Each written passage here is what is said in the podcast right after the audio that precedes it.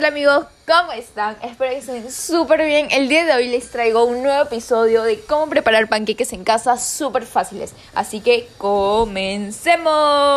Para esto necesitamos los siguientes ingredientes. Una taza de harina, tres huevos, una taza de leche y manjar blanco. Instrucciones para la preparación.